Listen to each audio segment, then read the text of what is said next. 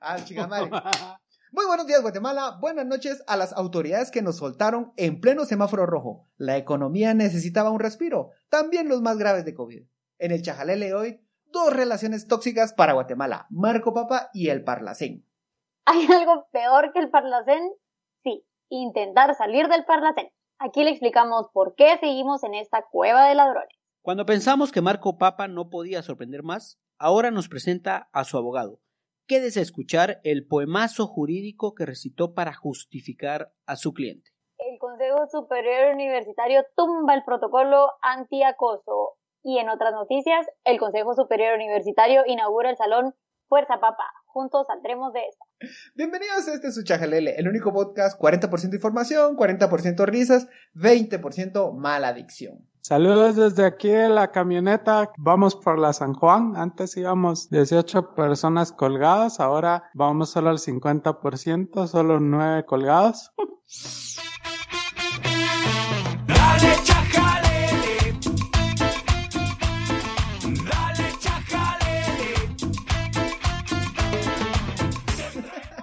Bienvenidas, bienvenidos, bienvenidos todos, todas, todas a este episodio número 28, ¿cierto? Me acompañan una vez por semana estos personajes encerrados, Celia, Danilo, Sas y su servidor que nunca se presenta, Francisco. Hoy le tenemos un, un programa surtidito en el que le vamos a informar, pues básicamente vamos a estar hablando de relaciones tóxicas y de la primera relación más tóxica para, el, para los centroamericanos, el Parlacén. Sas. Bueno, el Parlacén, una vez más. El Parlacén hoy está en boca no solo de los guatemaltecos, sino de los panameños y toda Centroamérica por custodiar, resguardar o intentar resguardar a personas que están peleando con la ley. En este caso son los hermanos Luis y Ricardo Martinelli, hijos del presidente también Ricardo Martinelli, que gobernó Panamá del 2009 al 2014. Pues estos angelitos, estos nenes, son acusados por, por Estados Unidos de haber cobrado la módica suma de 28 millones de dólares en coimas, comisiones, extorsión, dinero para obras de parte de la firma Odebrecht. A lo que, a, a lo que Sinibaldi diría, o sea, solo se quedó con el vuelto. Se eh, creo que aquí no hay papelitos chucos. aquí sí hay una. Yo creo que una solo lo siguen sacando de papelitos chucos, sinceramente. No tienen ningún caso así bien establecido. Bueno, eh, bueno, estos, estos nenes entraron al país el 30 de junio por medio de un salvoconducto que tramitó la, la Cancillería. Eh, estas personas ya tenían orden de captura y fue el 3 de julio que Estados Unidos eh, solicitó su extradición.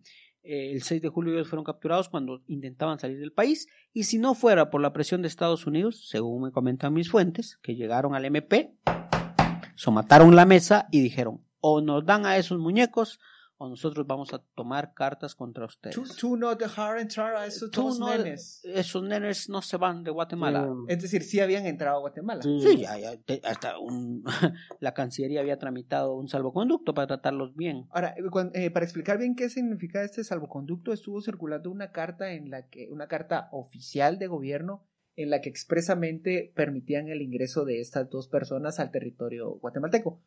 Al territorio guatemalteco mientras el cielo estaba cerrado. Es que, es que esa era la duda. ¿Cómo, cómo entran eh, vuelos privados a, Guatemala cuando el aeropuerto está cerrado?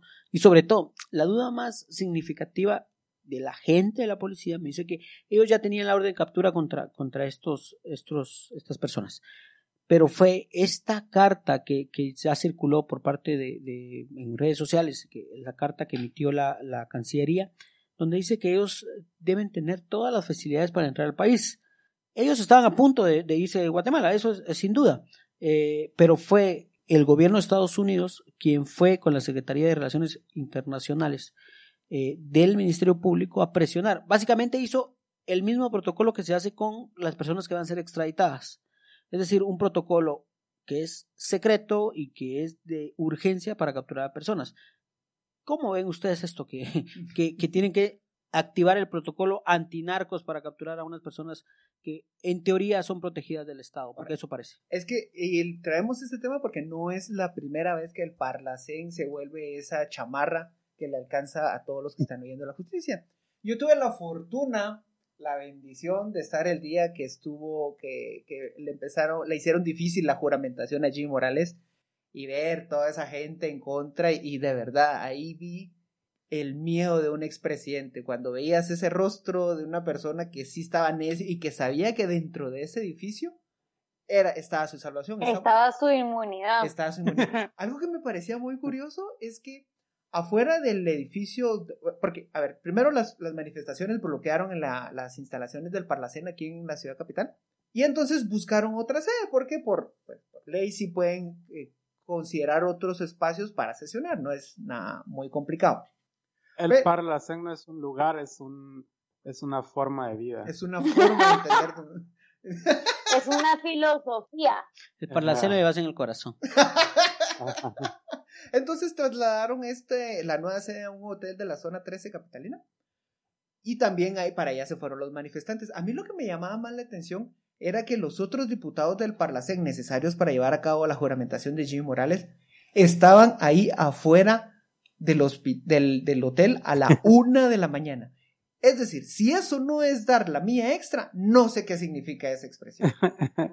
Y entonces... Y es chistoso que los Martinelli no pudieron juramentarse en el Parlacén porque estaban prófugos de la justicia. Siento que debieron incluir eso en su currículum antes de optar a la plaza. En, en la sección de disponibilidad deberían haber puesto, de momento me encuentro prófugo de la justicia, sin embargo, en cuanto la justicia cese de perseguirme, estaré en la disponibilidad de incorporarme a su equipo en tan respetable entidad. Siento. Ahora, lo complicado aquí es, ya sabemos que solo, a ver, Celia, necesito que nos expliques todos los beneficios que recibimos por ser parte del Parlacén. Permítanme sacar mi pergamino con todos los beneficios. Cero. bueno, alguno que otro beneficio tenemos. A ver, es que por eso es importante saber también cuál es el objetivo del Parlacén o cuál fue el objetivo que se trazó para eh, formar el Parlacén. Recordemos que el contexto era guerras internas o conflictos armados internos en, en la región, en Centroamérica, y pues vino el acuerdo de los acuerdos de Esquipulas y todo iba a ser muy lindo, muy precioso, nos íbamos a tomar de las manos como región centroamericana y como hermanos, como hermanos centroamericanos que somos, y el objetivo principal del Parlacén es la integración política. O sea, la integración económica se hace en otro lado. Entonces, el Parlacén se iba a encargar de la integración Mm. siempre de Centroamérica en el aspecto político. Y no solo integración, sino que la representación de las diferentes poblaciones que hay en cada uno de los países que conforman el Parlacén. Ahora, ¿ven ustedes representación de estos diferentes grupos? ¿Ven ustedes algún tipo de, de integración política de Centroamérica? No. A mí, a mí Alright. sí me, hace, me hace sentirme representado cuando yo estaba afuera de una de, de un chupadero y ya no me dejan entrar porque ya es después de la una, pero mis cuates me están haciendo huevos adentro esperando y haciendo la lucha para dejarme entrar y seguir chupando. Ahí sí me representa. Ahí sí te sentí representado, pero con este último suceso del Parlacén, o sea, con esta última toma de posesión, Ah, así sí. que no es siempre. Ah, No ha sido siempre así. La cuestión es que Costa Rica, siempre como el país más visionario de la región centroamericana, en un muy lejano 2013 o 2015, creo yo que fue una entrevista que les hicieron. Costa Rica no forma parte del Parlacén, pero Costa Rica no, no se integró desde un inicio. Entonces le preguntaban a los costarricenses, al presidente de ese momento, Tico, ¿por qué no son parte del Parlacén? Y él decía que eh, Costa Rica se ha quejado constantemente de que el Parlacén es básicamente lo que todos nosotros sabemos que es.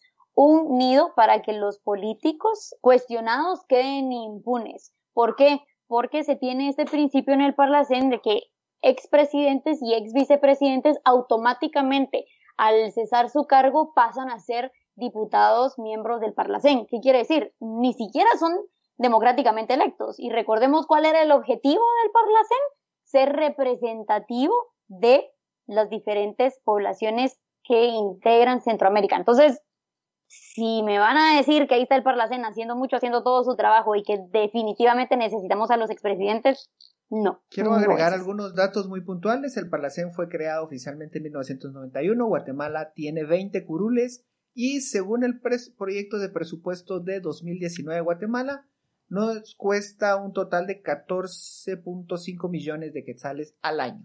Para la CEN, la Universidad de la Corrupción.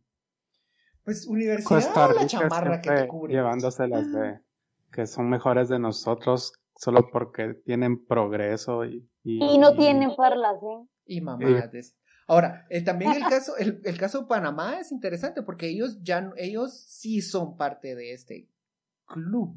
Sí, Panamá también se las quiso llevar así de no, yo no te necesito y te dejo cuando, que, cuando yo quiera parlacén. Y lo que le dijeron fue, "Eh, regrésese, mire, véngaseme para acá, porque fíjese que siempre no se creó ningún mecanismo para que los países puedan salir. Entonces, pueden entrar. Es como aquella, es como esa canción que dicen que si pones el disco al revés suena como el diablo hablándote o algo así. Pero Chicago. esa canción que dice que puedes entrar pero nunca puedes salir. Eso- ah, Eso- me el parece al, al, al, matrimonio católico. Es una relación tóxica. Me parece al matrimonio católico. No hay, no hay. Te casas, pero Lo- no puedes lo que- romper lo ese vínculo Dios en hasta la- la muerte. Lo que ata Dios en la tierra, que, que ningún hombre lo desate. Yo siento que O más sea bien el, el no podemos hacer un Brexit. O sea, no hay modo de hacer un Brexit. No. De esa- Yo siento que el parlacén es como el. Estás, ya se está arruinando tu relación y decís, compongámosla, tengamos un hijo. Y ahí viene otro nuevo estado miembro. Ah, o un estado observador. Así como, hola. Pero bueno, hablando de relaciones tóxicas, el hombre más tóxico de Guatemala, el hombre del momento, Marco Papa. Eh, bueno, ustedes ya se enteraron esta semana qué es lo que pasó con esta astro del fútbol. Y es que una vez más fue llevado, fue capturado por la policía, acusado de violencia contra la mujer. Eh, les ponemos el contexto en cómo quedó el caso. Él fue detenido durante la madrugada acusado de golpear a una mujer. El parte policial. Creo que hay que hay que hacer énfasis en que no, no fue cualquier mujer, no fue que él estuviera caminando en la calle y le pegó a cualquier mujer. Era su pareja. Exacto. Eh, el parte policial refleja, el, pues registra que él está agrediendo a su pareja, quien ya, bueno, es, eh, el- ella es lo de menos, que, eh, y lo llevaron ante la justicia. Sin embargo, cuando se presentó ante el juez, o, eh, la persona que estuvo a cargo dictó falta de mérito porque la víctima o la, la, que debía haberlo denunciado no se presentó, entonces consideró el juez que eh, ese caso ya no tenía que darle continuidad. Y en realidad eso fue algo, fue un gran error. Por la ley de femicidio obliga a, persona, a perseguir esos casos, incluso si la parte pidiente se retracta o busca anular el caso. Bueno, sí, hay que recordar que Marco Papa trae una historia de, bueno, conflictos eh, y de violencia. Y incluso yo lo veo, digamos, a él le cae mucho y con mucha razón. Él, el primer caso que, del que se sabe o es famoso fue en, en, en diciembre del 2015 cuando peleó con su pareja, una reina de belleza en Estados Unidos cuando era el jugador del Rapid de Colorado. Una, era un jugador realmente valorado en la MLS en Estados Unidos y, y por eso su caso fue sonado. Él se peleó con su novia y la novia tomó un cuchillo y lo hirió en el estómago. Eh, a partir de esto fue separado del equipo y por lo tanto regresó a Guatemala. Y ha tenido muchos conflictos con, con, en temas de, de violencia contra la mujer, pero realmente Marco Papa, aparte de agresor, es víctima. Quizás ustedes dirán, no, pero a mí me parece víctima. Es víctima del alcoholismo y es víctima de lo que pasa en su familia. En el 2007, en febrero, para ser específico, su, su mamá, Anaí Ponce, fue encontrada muerta en su casa en Misco. Eh, ella vivía sola después de una separación del papá de Marco Papa. Sufría también del alcoholismo. Entonces él termina siendo la representación de muchos guatemaltecos que reproducen la violencia por lo que han visto. A mi criterio, es tan víctima como victimario. Sí, o sea, eso, el, su contexto no quiere decir que deja de ser, que es una amenaza para la sociedad y que es- merece ser castigado por lo que hizo y lo que insiste en hacer.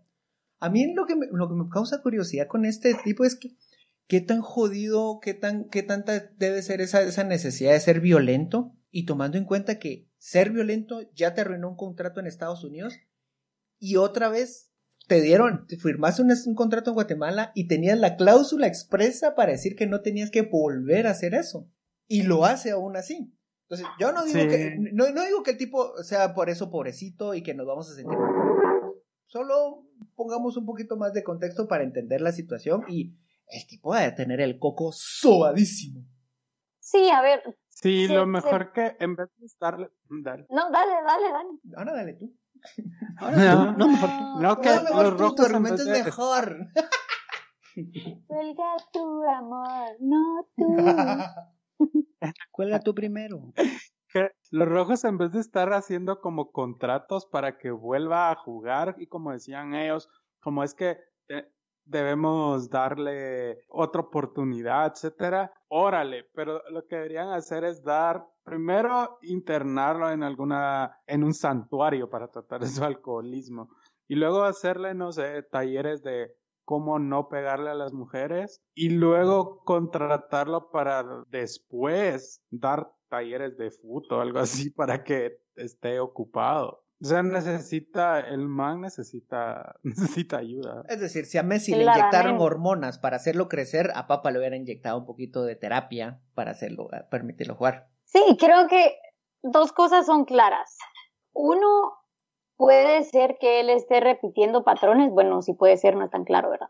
Pero puede ser que él esté repitiendo patrones, patrones que él vio, que él vivió, que no lo justifica definitivamente. Esa es la otra cuestión. Nada justifica, ni porque yo vi, ni porque yo fui víctima, ni nada, que yo sea entonces victimario. Eso nunca. Y la otra cuestión aquí también es las relaciones que él tiene. Tiene como cierto patrón para buscar a las mujeres también y esto es algo muy importante, es algo a lo que hay que ponerle atención definitivamente, esos patrones que él tiene, las novias que buscan, que al final terminan siendo víctimas, aunque ellas no se, no se reconozcan como tales. Y eso es otra cuestión importante. No todas las mujeres se reconocen como víctimas, no todas tienen, toman ese paso de aceptarlo y de buscar ayuda, porque si yo como pareja no busco ayuda y no veo que el otro busque ayuda también, pues vamos a vivir eternamente en esa relación tóxica, ¿no? Ah, yo digo que este No debe solo tener una tóxica, esa casaca. relación violenta. Yo creo que debe tener Mm. una casaca para sobarles el coco también.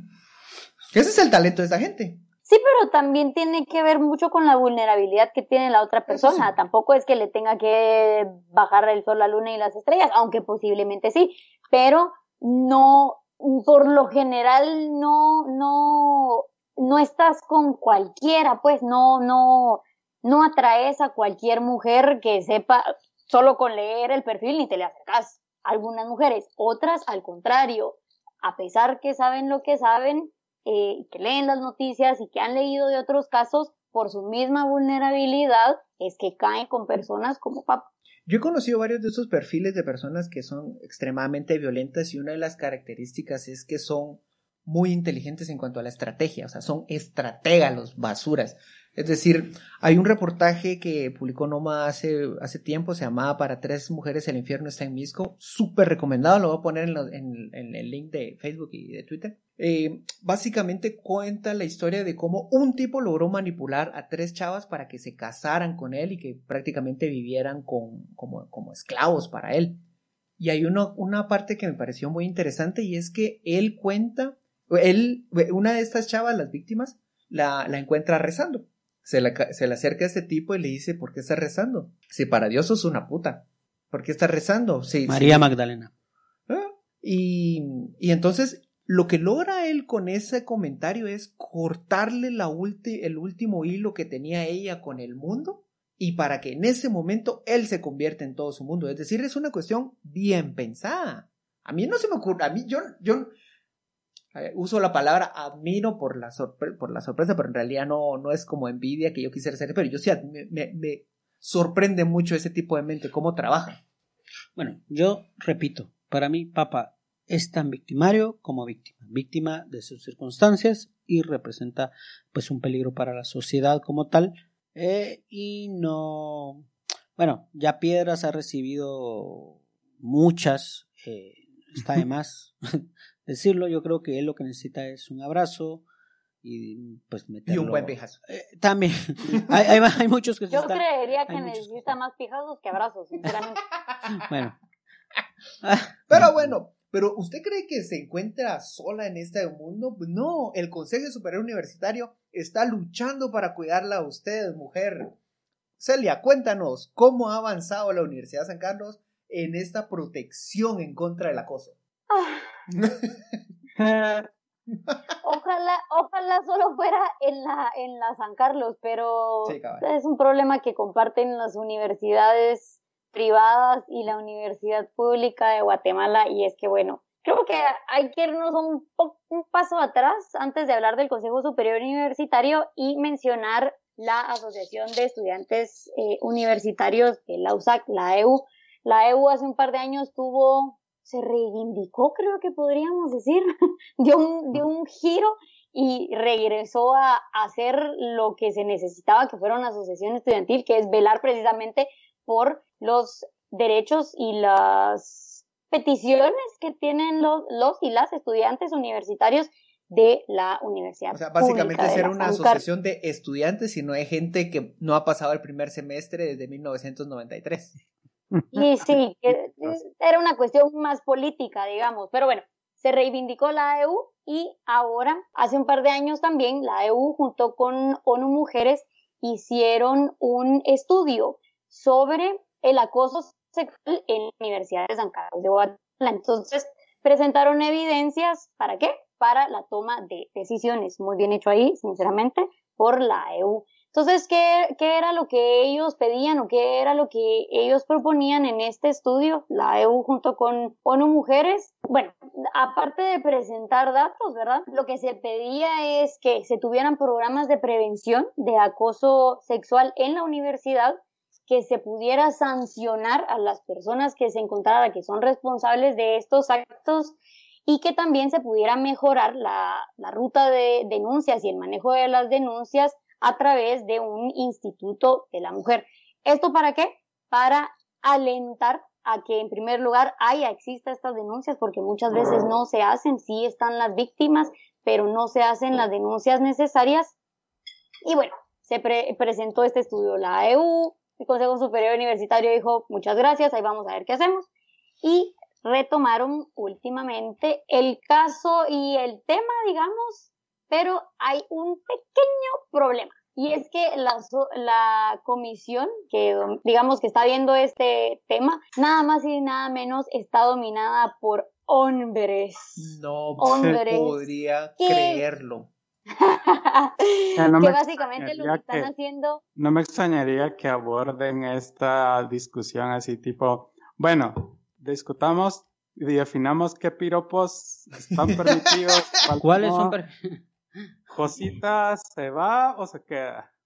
Eh, de- depende de la intención, mano. Yo, Dejamos creo que sí. O Yayuy, ¿cuál, ¿cuál les parece mejor? y votan así con sus paletas, ya saben. Masita y no queda grabado para que nadie sepa quién está votando, porque se quede y porque se vaya. Exacto.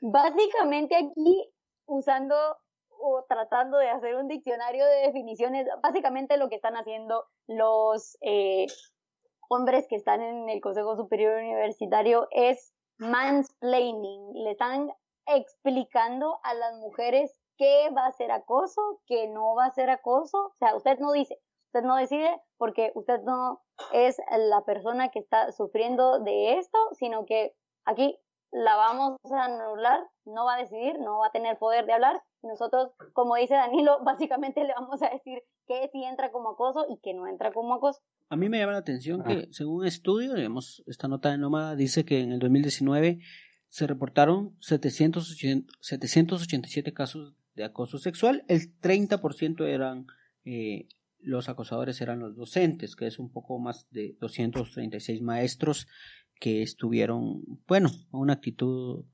eh, poco ética y, sí, cochambrosa. Contra, las, Coche. contra los y las alumnas, porque el 93% fueron mujeres, también hubo hombres que, que fueron víctimas de acoso, sí. digamos, en todo, Por principio estadístico, algunos se van a pasar llevando. en todo ahí en la viña del Señor. Entonces, me llama mucho la atención esto eh, de que los docentes sí son una buena, un foco de, de, de acoso. de.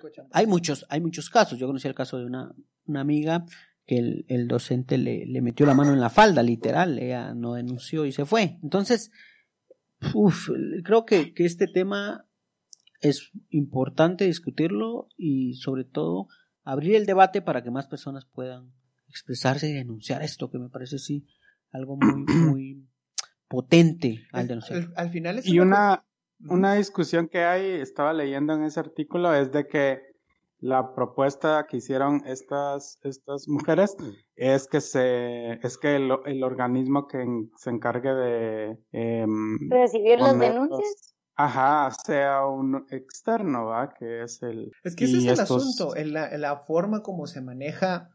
Y estábamos hablando de la Universidad de San Carlos por poner el nombre de una universidad en concreto, pero en realidad nos vamos a dar cuenta que esto ocurre muy similar en todas.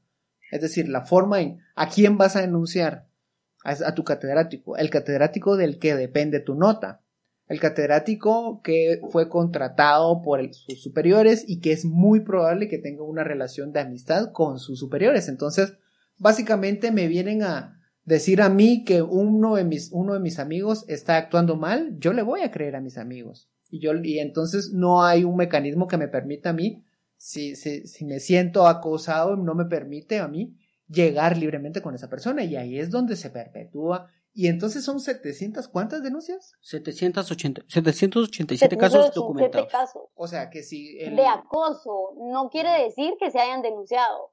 O sea, que si estamos hablando de que el- los días, los días de, de estudio son como 100 al año, ciento y tanto, entonces son un promedio de 7 casos de acoso diarios. Sí, sí. La, pues, la Yo- cuestión aquí también, hablando de, de teoría, y lo mencionaba muy bien, muy bien Pancho, es, como les digo, en la teoría hay, hay algo que se conoce como double bind, que es, digamos, una situación en la que la mujer siempre va a salir perdiendo, ¿sí? Entonces, en esta situación es, si yo denuncio, no me van a creer, me van a decir mentirosa, me van a señalar como puta, me van a decir que por qué yo estaba con ese catedrático sola a esa hora, en ese lugar.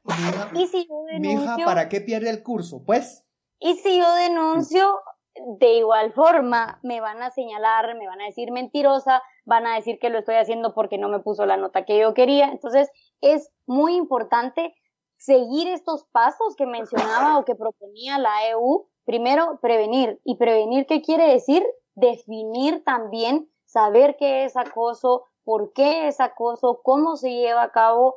Eh, hablamos nosotros también de estas relaciones de poder que es muy importante saberlo. Eh, Pancho mencionaba también que siempre se tiene como esta mente para llevar a cabo algunos, algunos tipos o algunos casos de acoso, sí, lo hay. Entonces también tiene que conocerse el perfil de las personas, cómo es que ellos actúan y para eso se necesita contar con este, con este mecanismo, sea interno, sea externo, pero que también sepa sobre trato a la víctima, porque lo último que uno quiere cuando va a denunciar un caso de acoso es que lo señalen o que no lo sepan tratar, que ahí también hay que tener un poco de cuidado. a mí Bueno, da, me da como duda.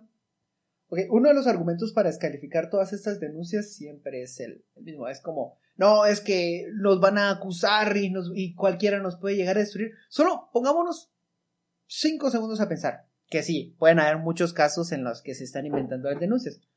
Pero solo imaginemos el costo que tiene intentar denunciar a una persona. Es decir, qué tan fácil es, qué tan probable es que yo esté dispuesta eh, a denunciar sabiendo que me van a empezar a tachar de mentirosa, sab- sabiendo que me van a empezar a tachar de, de facilona, de provocadora. Es decir, hay como mucho costo político, en, mucho costo de imagen, mucho costo social en esa denuncia como para hacerlo solo porque se quieren, porque quieren. Siento que es algo muy difícil. Pero antes de cerrar este episodio, que ya estamos en el, justo en el momento límite, estamos dejando de lado algo que prometimos al inicio. Y es el abogado de, de Marco Papa. No, Un- el abogado de Marco Papa 100% es un personaje que de- podría interpretar eh, el gran Bobby Palazuelos. eh, es cierto, es cierto. Si usted conoce a Bobby Palazuelo, El- imagíneselo un poquito más morenito. En las lisas. A ver, solo, Exacto, solo para él, es que él hizo el abogado. Yo al inicio no quería hablar de esta persona, pero dije después, no, a él le encanta que hablen de él. Entonces le vamos a dar gusto. Juan Pablo Gutiérrez es el abogado que se presentó como defensor de Marco Papa. Hizo un, def- un video. Se lo vamos a ir describiendo, quizá lo, se lo vamos a ir, se lo va a Mm. reproducir. Soy Juan Pablo Gutiérrez, a la única abogado universidad que no registra quiero tomarme unos casos de minutos de mi acoso, para hablar sobre el caso la única universidad que no registra casos de acoso sexual, que es la Universidad Regional, de donde se gradúan 500 abogados al año para comisiones de postulación, etcétera. Bien por ellos. No tienen interacción entre los alumnos y alumnas, porque no hay alumnos y alumnas. Voy a poner el video. Soy Juan Pablo Gutiérrez, abogado penalista, y quiero tomarme unos minutos de mi tiempo para Solo le- le- vamos a escribir el video. Básicamente es él con una bandera de Estados Unidos y de Guatemala al fondo. No sé por qué está aquí la bandera de esa. Inicia el video él con su- mostrando su reloj de oro. Yo acepté hacerme cargo de este proceso tan mediático para velar sobre todo por el debido proceso y para que se hiciera justicia. Oigan, este, Y oigan por eso hoy estoy satisfecho con los resultados. Como abogado litigante con más de 10 años de experiencia y como ciudadano guatemalteco, por supuesto Oigan, que me preocupa la violencia contra la mujer. Pero este no es el caso. Ah, Estoy convencido que las autoridades O sea, hicieron justicia. ¿Cómo puedes hacer un caso de violencia en contra de la mujer un no caso de violencia en contra de la mujer? O sea, ¿qué es eso? Se llama ser abogado en Guatemala. ¿Qué es eso? Se llama ser abogado de Marco Papa. Bueno, él le cumplió. Llegamos al final de este Suchajalele, episodio 28. Muchísimas gracias por acompañarnos. Y si ya sabes, si conoce a alguna persona que está demasiado sobada del coco, antes de mandarle este chajalele, mándelo a terapia. Todos vamos a salir ganando. Muchísimas gracias. Buenos días, Guatemala. Buenas noches, mundo. Adiós. Adiós. Ah, ah. Adiós, dije. Adiós, hombre.